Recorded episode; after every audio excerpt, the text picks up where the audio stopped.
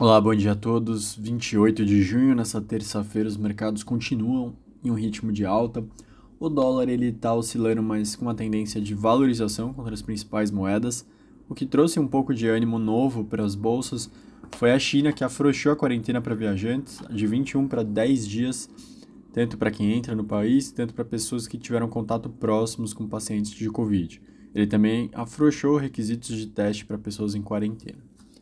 Outro destaque matinal foi a presidente do Banco Central Europeu, a Christine Lagarde. Ela falou em subir juros com base nos dados econômicos. A previsão dela é de 25 pontos base na reunião de 21 de julho. Para setembro, ela entende que um aumento maior é apropriado e adiante ela prevê uma trajetória gradual, mas sustentada de mais aumentos de juros. Acho que bem importante aqui uma oportunidade boa de investimento, porque ele ainda está muito mal precificado, seja via um fundo multimercado, um fundo internacional voltado para títulos públicos, acredito que seja uma oportunidade de valorização adiante. Outro destaque externo vem da Alemanha, a confiança do consumidor caiu de menos 26,2 para menos 27,4 na projeção do Instituto GFK para julho. Aqui no Brasil, dois destaques.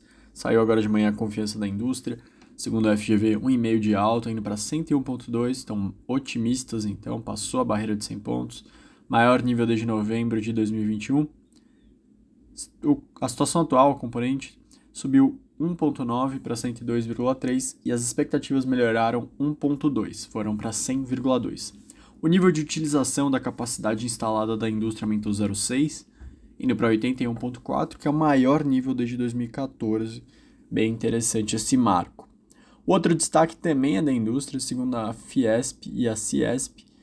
O cenário de crédito para as indústrias paulistas mostrou que um terço das empresas buscou instituições financeiras esse ano.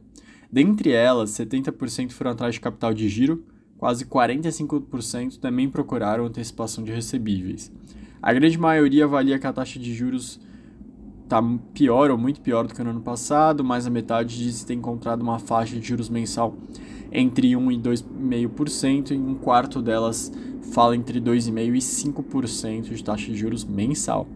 Aproximadamente 60% das indústrias paulistas não veem mais possibilidade de buscar crédito esse ano, segundo o levantamento, e 40% delas afirmam que a taxa de juros desestimula.